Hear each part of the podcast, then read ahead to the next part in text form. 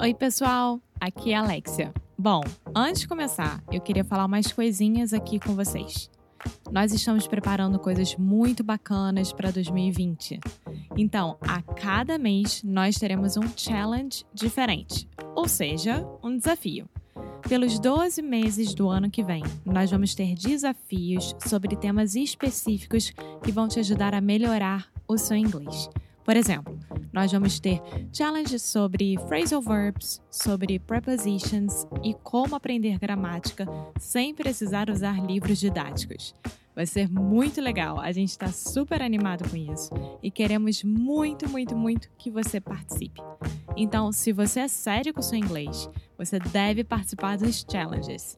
Para saber mais sobre esse e muitos outros assuntos, vá lá no inglêsnicru.com. Okay, now on with the show.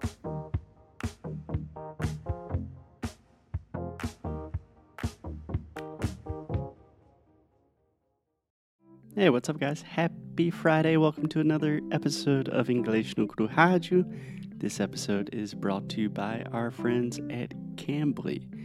And in today's episode of English no Kuru Rádio, we are talking about a very interesting business in the United States that will save you a lot of money. So, if you think about Cambly and a traditional English course, you are going to save a lot of money. For example, if you want to hire a traditional private tutor, like a native private professor, it's going to probably be like 80 to 100 reais at least. Cambly reduces that cost by, depending on your plan, 50%, 70%. It's a super good deal. And just to make the deal a little sweeter, you can get your first class for free with a native professor today. Just go to cambly.com and use the promo code Inglês no Cru Podcast. So again, cambly.com or download the Cambly application on your phone and use the promotional code Inglês no Cru Podcast to get your first class for free. Okay, on with the show.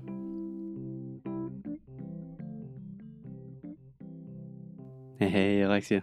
Hey, Foster. Happy Friday. Happy Friday! Yay! Yay! so, Alexia, today we are talking about something that is very close to your heart. and your heart as well. Yeah. Um, You love going there. Don't start lying to me on my face directly like that. lying to my face. Sorry, lying to my face directly like that. Yeah, so today we are going to talk about an American business that is called Costco.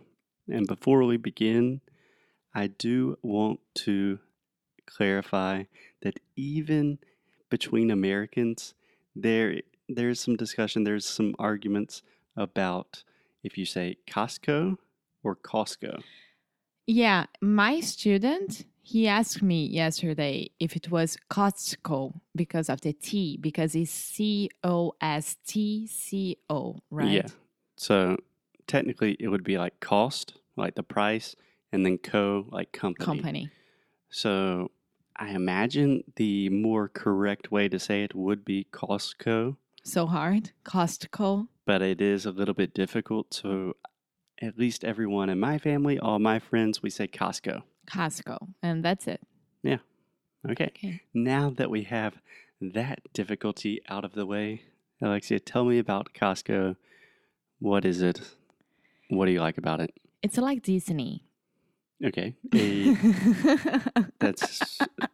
I disagree, but explain. it's uh, it's like a grown up Disney, meaning that you go there and you can find everything, everything, everything. I can't make it more detailed because if you need a Christmas tree, you have there all over the year. If you need a new TV, you have there all over the year. If you need to buy anything to your house, you'll find there. Okay. So, can I correct two things really quick? First, when you're saying I cannot say with enough detail, that's totally fine but we have a really great phrase for that in English. You can say, I cannot exaggerate enough. Okay. Cool. I was trying to find in my head this phrase, but I was like, okay, I won't get it right. So let me do it my way. And it worked. Which is always a good strategy. Yes. Secondly, when you were saying all over the year, that just yeah, that doesn't doesn't sound totally natural to a native English speaker. You could say throughout the year, Throughout or you could say the entire year the entire year. or the whole year. okay. So you have a lot of options, but all over the year, eh, it just sounds a little strange. okay. Cool, cool. So you were saying it's an amazing place like Disney. Can Yeah, you be a but it- little more specific? But people would think, okay, you can find all of this in Walmart, right? What's the difference? The difference is price and quantity. yes. So, if you are looking for a new TV, any kind of TV, you find there for a better price. Don't ma- don't ask ask me why. I just know that there you have the better price. For example, um, Apple Watch Series Four. Usually, you're gonna find it for four hundred dollars more or less. There, it's three hundred and something something. Yes, and Alexia is very up to date with the prices of the Apple Watch. I don't know why. Tô jogando informação. Yeah. so, just a little bit of background on Costco. It's an American company, or is founded by American founders. It is the second largest retailer in the world. So, Walmart, number one, Costco, number two. But it is a huge, huge company and extremely profitable. Yeah. So if you want to go to Costco to buy things, like for example, us, for this two weeks that we're staying here in Daniel Island, we went there to buy food because it's uh, the perfect. Um, how can I, it's uh, like the perfect Perfect uh, what? option Yeah. for us. It's a great option. Yes. Um, and then if you go there to buy food, you're only be able to buy You will only be able. you will only be able to buy large or big quantities, right? Yes. So a good way to say this is you can only buy in bulk. And what? In bulk. In bulk. Yeah, in bulk means in large quantities. Yeah, you're not going to be able we, you will not going to be able to buy what? Mm-hmm. you won't be able to buy one bread. One piece of bread. Yeah, one piece of bread. This is so hard. I don't know why you guys say that. Piece of bread. I don't bread. either, but it's the way we say it, and it's a very common mistake for you and all of our students. When talking about bread in English, we don't say a bread.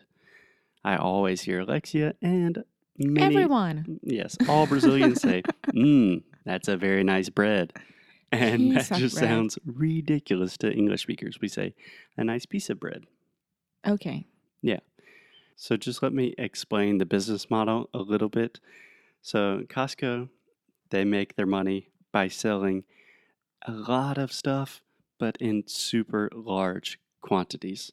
So you are not going to find, I don't know, let's say one piece of meat or one cheeseburger. You have to buy 20 cheeseburgers, Yeah. 100 cheeseburgers. Or 72 quiches. yes. So I was actually looking right here, Alexia. We have our receipt from Costco. Just some of the cool things you can get. We bought 72 mini quiches for, do you remember how much? I think it was $13. Ah, gente, cadê o quiche? Eh, Do you want me to find it? 72 mini quiches for $13. That is, I can't do the math in my head, but that is super, super and cheap. the quiches are so good. yeah, they're extremely good. We bought 20 salmon burgers for five ninety nine. Meu Deus. yeah. So wine, all the wine there as well, you can buy for very, very good price. So anything that you want, basically. Yeah. But to be part of Costco, to go there and buy stuff, you need to be a member, right? Yes. So it is a membership club, which is strange. But I get it. I understand that. yeah, I'm not sure how much it costs, but you pay an annual fee. Uh, 15 17 uh, dollars per year. That's it? yeah, I think so. I was imagining it was a little more. No. Huh. I think so. Yeah, I think it's more like 40 or 50. Either way, if you shop there just a few times a year, it's probably worth it. So, a, a couple of things that I really love about Costco. First, super practical. It's kind of weird if you're going to the grocery store every week to buy the same thing when you can go to Costco once a month and get it for way, way cheaper. Yeah. Two times a month, I would say. Hmm, Depends how coordinated your plans are. yeah. Second thing I love about Costco is it is a linguistic paradise for me. As someone that loves languages, every time I go to Costco, without fail, I hear someone speaking a language that I don't know what language that is, which is impressive for me. Normally I can say, oh, they're speaking Mandarin. Oh, he's speaking Russian. Every time I go to Costco, I think, what the hell is he speaking? and then Foster starts to follow this person just to see if he can understand. But one thing is true lots of Brazilians. Yes, we saw many Brazilians in Costco last week. And for some reason, Alexia, normally when you see Brazilians in the US, you are super excited and open to being like, oi, tudo bem? This time I didn't want to because I look at them like very surprised that I w- was listening, hearing in Portuguese. But the girl looked at me and told her mom. The girl looked at me. Yeah, looked at me and told her mom, Mãe, eles estão olhando estranho pra gente. Tipo, Sério? uh huh. That's why I didn't talk to them. Oh, I was just imagining you were so excited about whatever thing you were looking at You know Costco. me. I would ask everything about them. yeah. Yeah. But the third thing that I think is amazing, they don't use plastic bags. Yeah, which is very smart because they have everything in super large quantities, which means they just have The boxes, boxes. that they recycle. So when you check out, they give you all of their stuff in old boxes that they're just reusing. And it's perfect for you because you put it inside your car, nothing breaks, and you go back home, everything's okay, and no plastic bags, which is amazing. Yeah. Yeah. So if you are visiting the United States go to Costco. many of the other countries where Costco now exists, United Kingdom, Mexico, Canada. there's one in Japan. Yeah. They're everywhere now. One day, Brazil. I don't think so. But I would recommend take a day off from the outlet and go to Costco.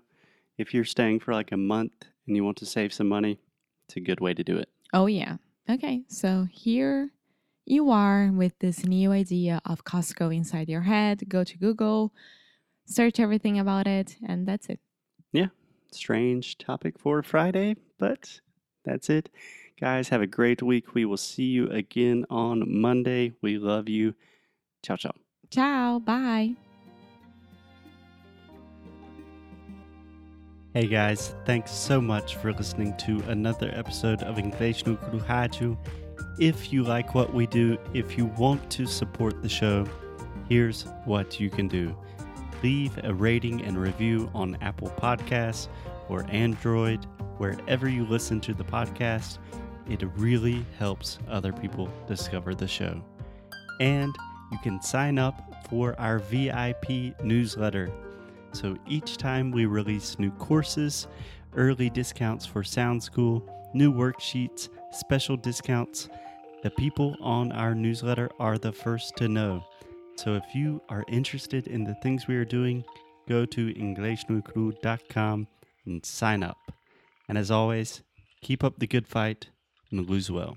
Até já.